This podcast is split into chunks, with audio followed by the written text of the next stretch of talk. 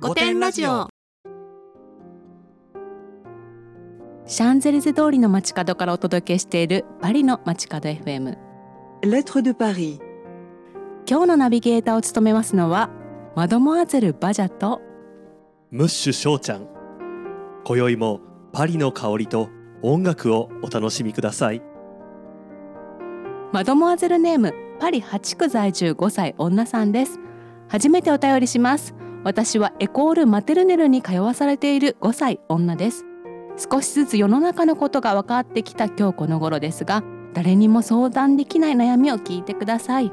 私は生まれも育ちもパリ8区ですが将来的にはパリだけでなく世界を股にかけて活躍する女になるつもりです。そこで生まれも育ちもパリというだけでマウントになってしまうのでは？と悩んでいます。まだ5年しかこの世の中を知らない若輩者のためバランスの取り方を教えていただけないでしょうか？お便りありがとうございます。私がバランスの取り方の研究を始めた頃お師匠さんにこの言葉を教えていただきました。例えば君が水泳で世界新記録を出した時コメントを求められ何と言ったらいいと思う？バランスについて学び始めた私はその時は全く答えが思い浮かびませんでした。その時にお師匠さんが言ったのはこんな一言。まだまだです。人類では最速でも魚類と比べたらまだまだですから。きっと賢いパリ8区在住5歳女さんならこの言葉だけで今後どのようにバランスをとっていったらいいかもうお分かりかと思います。マドモアゼルネームマルシェのおかんさんです。いつもマルシェで5点ラジオを拝聴しています。もうすぐノエルですね。私は友人も家族もいないため自意識がマッチ売りの少女になってしまいます。マルシェでついマッチを売りそうになりますがぐっとこらえて野菜を売っています。こちらではノエルは家族と過ごし夏はバカンスに行きますよね。正直独り身には地獄です。さて最近フォーにハマってるのですがお箸の持ち方激ムズですね。寿司はなんとかいけるのですがフォーは厳しいです。コツがありましたら教えてください。私も幼少期にお箸の使い方を練習したことを思い出しました。あれはある夏休みのこと。友達が一人もいなかった私は家でひたすら大豆をお皿からお皿へ移していました。朝起きたら大豆をお皿にセットしてもう一枚のお皿へお箸で移す。これをひたすらに繰り返す幼少期でした。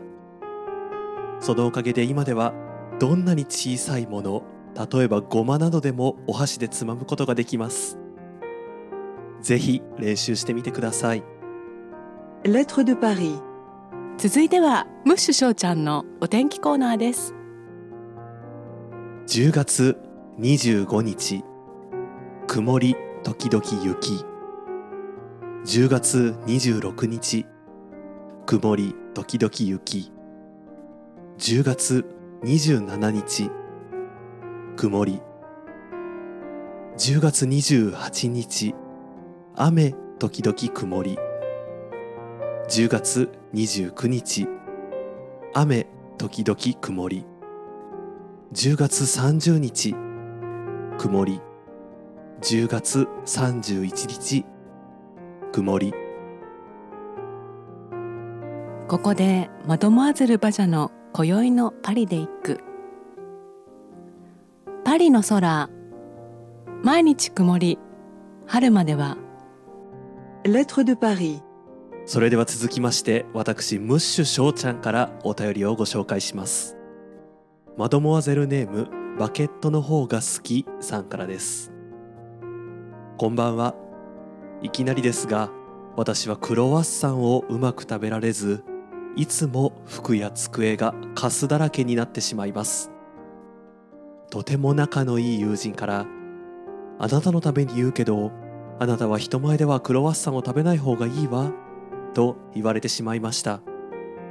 彼女のことは大好きなので一緒にご飯を食べるときクロワッサンを我慢させてしまうことがあってはならないと考えています。どうかきれいに食べる方法を教えてください。一口で食べちゃってください。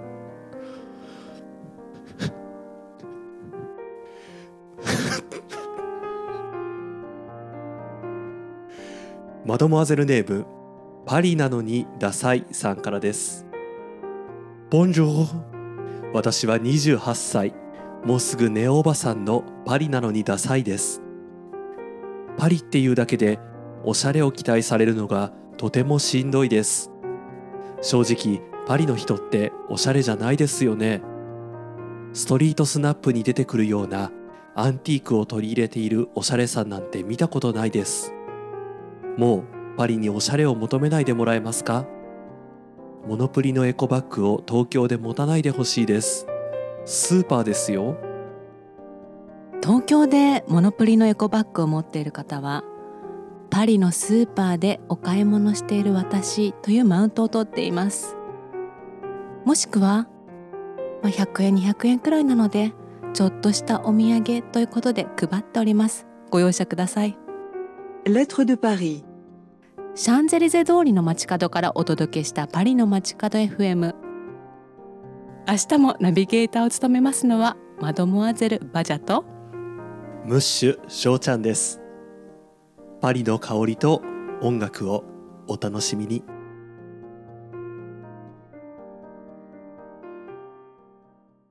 皆さんこんばんは。生きることお疲れ様です。ゲイと女の御殿ラジオしょうちゃんですこんばんはバジャです。若くもないけどおばさんでもない。そんなネオおばさんの私たちが自意識をこじらせながら偏見と妄想を話す番組です。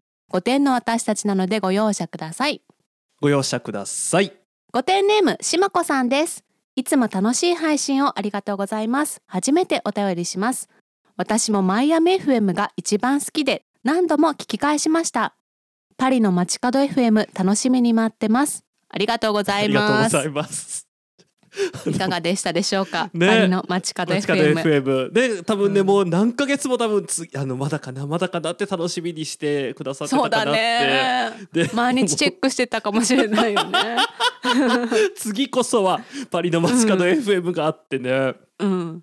次はね流山シティ FM だから。あもういいんですか？その次の企画の話しちゃって。もうね何にも決まってないですけど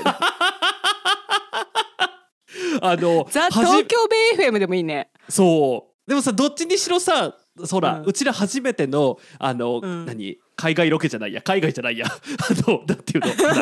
あのロケをしてみようかっていう企画がね今ありますので、はい。うんうん。もしかしたらあの本当に現地の香りとねあの 何？あれをおあれって何？雰囲気をお届けできるかもしれない 絶対届けられないから音声だからね。香りと雰囲気だけは難しいんだ。確かに。いやそその2個だけが唯一難しいとこだよね。そうそうそうそうそう。それが届けられたら私たちまたねね何かになれるよ。絶対何かうなん。でもね残念ながらそれが届けられないから多分何にも慣れてないんだよね今のところね。でもねパリの街角 FM はね多分香りが届いたと思うよみんなどうだろう。ねあパリってこんな香りなんだって思ってくれたんじゃないかな、パリの感じ出てたよちゃんと、ね声で、よかった。よかっうん、声色で。出てました。た イメージはねちょっと夕方やってる感じよね。そうだよね。そうだよね。ね。あの夕方5時半から6時くらいのね。感じだよね。確かに確かに。5点ネームひでこのひ孫さんですしょうちゃんバジャさんいつも楽しい放送ありがとうございます。154回目の妄想朝ドラの回とっても面白かったです。しょうちゃんと同じタイミングで笑いました。特に女子マネージャーのくだりが面白かったのですがマネージャーの彼女は部員たちから存在してるだけでいいと言われていたのに最後飛行機を壊してしまい存在しない方が良かったというバジャさんからの裏メッセージも含まれていたのかななどと考察してしまいました。よろしければこの女子マネージャーを主人公にしたスピンオフドラマも放送していただきたいです。よろしくお願いいたします。ありがとうございありますがとうございます。ありがたいんだけどさ、ねえ。この前さ朝日新聞さんのイベントに出た時に、はいはいはいあはい。のほら囲んでいただいてちょっとさ、うん。お話ししてたじゃないですか。うんうん。でその時にね港区タワマン32歳女物語あれ違う？さそ港区タワマンそそんなようなそんなよう32なやつ歳だったね。なんかそんなのになってたの忘れちゃったんだけど、うんうんなんかそれをね。ドラマ化するとしたら実写化するとしたら誰をキャスティングしたらいいですかっていうのが来てさそんなこと考えたこともなかったの。なんか私のくだらない妄想にさそこまで考えてくれる人がいるんだと思ったらさちょっとなんか申し訳なくなってきちゃった。でもなんか言ってみるもんだね。そうやってみんなねいろいろこうやって考えてくれて。今回のさ、あの、うん。ね飛行機の話もさ結構みんなあのうん芸能人でやるなら誰とかさ、うん。あのうん。ねツイッターでつぶやいてくれたりとかして。て、うんうんうん。でねなんか翔ちゃんがさ、うん。鳥肌立っちゃったって言ってたじゃん。うんでそれがね鳥人間コンテストにかけてるんじゃないかっていう考察もされててさ あのかけてないと思いますって返事しちゃった。けど大丈夫だったかな？大丈夫。あのね全くかけてなかったので大丈夫です。そねそそのねつぶやき私も見てその後あのもう一回あの、うん。放送を聞いてあ、うんうん。言ってるって思ったぐらい。うんうんそうだよね、そう。記憶になかったよそうそうそうそうそうそう。こんなにねあの膨らませていただけちゃうから今回のパリの街角 FM もねどうなることやらねでもさ今思ったんだけどさ大体のその、何？フィクションの小説ってさ、うんうんうん。いいわば妄想じゃん全部。そうだよ。そ,、ね、そうだそうじゃあ何でもそうだよね。ドラマもそうだし映画もドラマもそうだしさ。そう漫画だってそうだし、全部妄想っちゃ妄想じゃん誰かの。うんそうだね。ってことはさばバジャさんちょっとなんかちょっと今回まではさおふざけ半分でやってたけどさ実は才能があるんじゃない？確かにでもね私ねあのねここはねちょっとこうなんていうの謙遜？を入れとこうと思うんですけど、はいはいはいどうぞ。謙遜って入れとこうと思って事前に言っちゃって。あのねそれっぽい感じっていうのがうまいのかもしれない。ああなるほどね。なるほどね。そう。みしかも見てないのにね見てないのにうん朝ドラっぽい感じとか、はい見てないのにジブリっぽい感じっていうのをなんとなくできちゃうっていうさでタワマン物語もさなんとなくそういうのありそうっていうのでできちゃうっていうさ、うん一から自分で作れって言われたらできないかもしれない。できるかもしれないしできないかもしれない。なるほどね。なんか、うんでもちょっとさまた来年もこれやってくじゃないですかいろいろポッドキャストの中でさそう架空のドラマみたいなのそう一から作っちゃおうか。ねあの演出家でいたい。演出家として ちょっとなんか偉そうに指導したい。脚本家かつ演出家になりたい。そうね。でもさもしかしたらさ私の小学生の時の夢だったさあの私小学生の時、映画監督になるのが夢だったのこれもしかしたら叶っちゃうんじゃない来年叶う可能性あるよ。ね楽しみだねで自分でこ iPhone 回してさ映れ画って言って YouTube に載っけるならさ。そうそうそうそうもうね叶うから。ね。ほら2023年にもうすぐなるしうん。私たちもさパークシティに住まうまで続けなきゃいけないってそうことにそうなったからそうそうそうさそ最近考えてうはいはいはい、はい、そんな深く考えてないんだよ。パッと考えただけなんだけど、うん10秒くらい考えたんだけどさ。やっぱさ、ほら、ポッドキャストってさ、うんナレッジ系が強いじゃん。ああ確かに確かにみんな勉強したいじゃん。うん、うん、学び直したいじゃん。うんでさ、私たちもその要素さえちょっとあればもうちょっといける気がするの。はいはいはいはいはいはいでも私たちができることってやっぱ5点レベルだから、うんあのね、5点日本史とか5点世界史っていうのやって、ちょうど5点くらい取れるくらいの 知識量しか与えないっていう。すっごい曖昧なの。何らかがこうなってなんかそうなったんだかなってないんだかみたいな。雰囲気。あのね念のために言っておくけど5点って完全に赤点だからねもうそれ。そう。だから試験をもう脳勉強で受けたらまあうん。1問くらいはい私はいはいのはいはい。はいあの与えた知識で答えられるかなくらいな、そう。でもそのくらいのさ感じってななくない？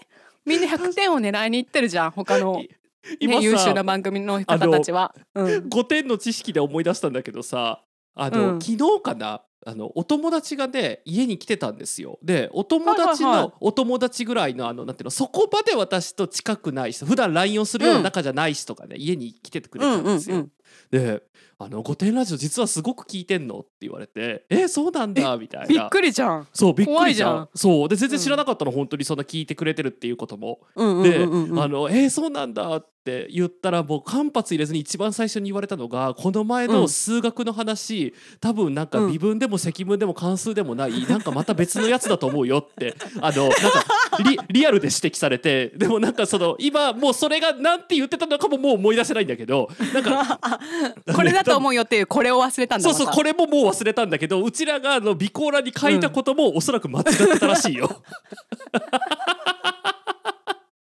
でもさ新しい気がするの。そういうなんかレベルの低いさ何の身にもならないナレッジ系っていうの、じゃあさあはいはいはい。あの、はい。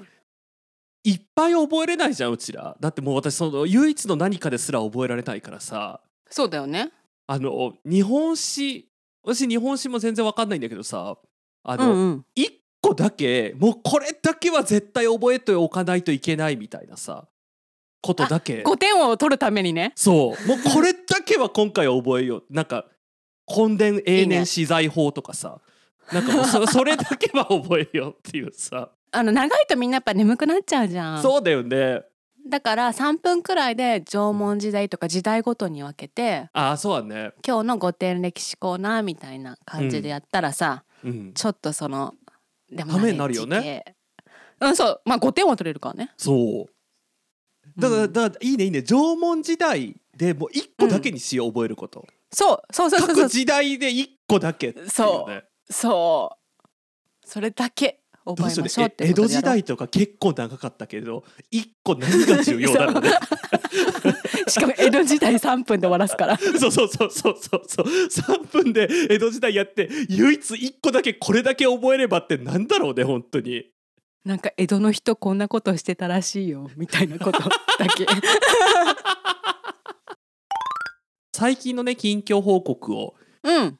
ちょっとね皆さんにも、ま聞きたい方がいたらいいなって思って、最近の近況報告なんですけれども私ニキビの悩みをずーっと抱えておりまして、はいはいはあのもうね中学校ぐらいかなあの、うん。私は中学校とか高校の時の水泳の授業がねあの、うん。ニキビがひどすぎて水流が顔が痛くって。いえ？ー、そう。ほんとそのぐらいだったの。大変だね。そう。でなんかさ今でこそそこまでではなくなったけどさその時の後だったりとかさ、うんニキビ跡とうんか。あとね今もニキビできてる今現在進行形でニキビできててニキビパッチ貼ってんの今、はいはいはいはいはい。もうもうある程度いい年齢でさなんかうん。まだまだニキビできるんだっていうのをね思っててさ。うんうんでもなんかねやれること散々やって20代後半か30代前半ぐらいでねさすがにもう諦めがついたんですよニキビ。うん。なんかさめっちゃ悩むじゃんニキビとかって。で多分あのね聞い聞いてくださってる方の中でも分かる分かるって思うと思うね、うん。いるいっぱいいると思うんだけどさ、うん。あのめっちゃニキビ悩んでもうそろそろさすがに大人になるとさ諦めがつくんだけどさまあこういう顔なんだうん。私って思って、ななんだけどさ最近ちょっとさこうねありがたいことにマドモアゼル喫茶とかさなんかこう人前に出る機会がちょっとずつ増えてるじゃん。うんななんかマスク取るの嫌だなとかね。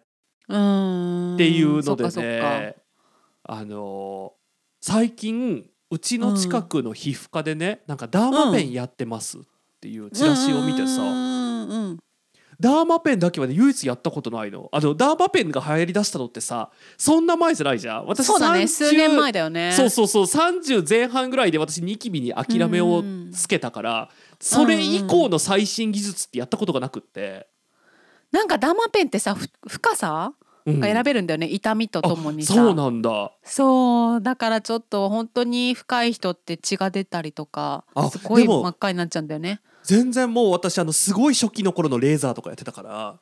あ本当痛みに強いんだ、あもう全然あのこれなんていうのいこれで何かちょっとでもニキビが良くなるのであればもうあの、うん。なんていうのある程度の痛みだったら全然耐えられますってすごい思とう。まああのレーザーでは一切良くならなかったんだけどねちなみに。きっとさちょっとこの数年でさえ医療も発達してそうだからさ、ね。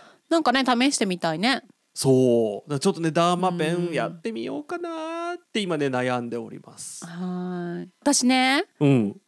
マイクアームを買ったのあのロードのさロードのマイクを私今使ってるんですけどはい。ロード社のねマイクアーム翔ちゃんとお揃いだよね。ね今もだからマイクも全部二人とも同じ機材をうん。使ってるんですけど、やっぱ上がるね。そう。あのね見た目もねちょっとおしゃれだしね。これも皆様からのご賛同いただいた資金で調達いたしました。ありがとうございましね本当にあのなんかさ前まではさうん。自腹だったからさあどうしようなっていうのがねちょっと私だってさアマゾンで1,000円で買ったさやつがね、すごい低いの。もう1 0センチくらいしか高さないからあ マイクスタンドがねそれにさそう本をね10冊くらいね置いてねその上にやって あのやっと口元に届いてたので今自由自在よ。ねあのマイクアームってなんだろうっていう方あの、うん。YouTube とかでさ例えば誰だろう渡辺直美さんとかがさ配信する時使ってるよね。あそうなんだ。あの机にくっつけてピヨーンってこうマイクがちゃんと口元に来るようななんかスタンドみたいな、なんかそんなようなやつです。そう。かっこいいですね。ねえ。これさ、うん。あの机つける時にさあの、すごいバネが強力でさうんあの、うん。うんなんかこのは何包みを取ったらすごい勢いでビヨーンって広がりますってことがちゃんと注意書きで書いてあったの。あそうなんだ。そう。で私読んでないから。だよね。そう。あのだからあの私がそのあこれで実際取ったらすごいビヨンって広がったから、これ本当に力強いバネだなって思ってでバジャさんが同じやつ買うって言ったから、バジャさんは絶対にこういうの読まない人だから、あの最悪ねこうビヨンって取った瞬間に顎を強打するんじゃないかなって思って。そう。先に言っといてもらったから命拾いしたよ。そう。これほんと危ないぐらいの強さよね、うん。このバネね私ねちょっと本当にね顔い、いちょっと危険だったよ。そうだよねそうだようん、ね、読んでないからさ。そうなので、うんこれはねちょっと事前に伝えといてよかったなって思いました。えここでマイナス5点ラジオの告知をさせていただきます。はい。来週なんですけれども月末の月曜日配信会がバジャさんの結婚についてではい。あのそこから引き続いてですねその翌日の11月1日の夜中からあの次のマイナス5点ラジオ発売開始なんですけれども、はい。あの放送の方で言えなかったバジャさんのさらなる結婚離婚のお話の続きをマイナスの方でさせていただいております。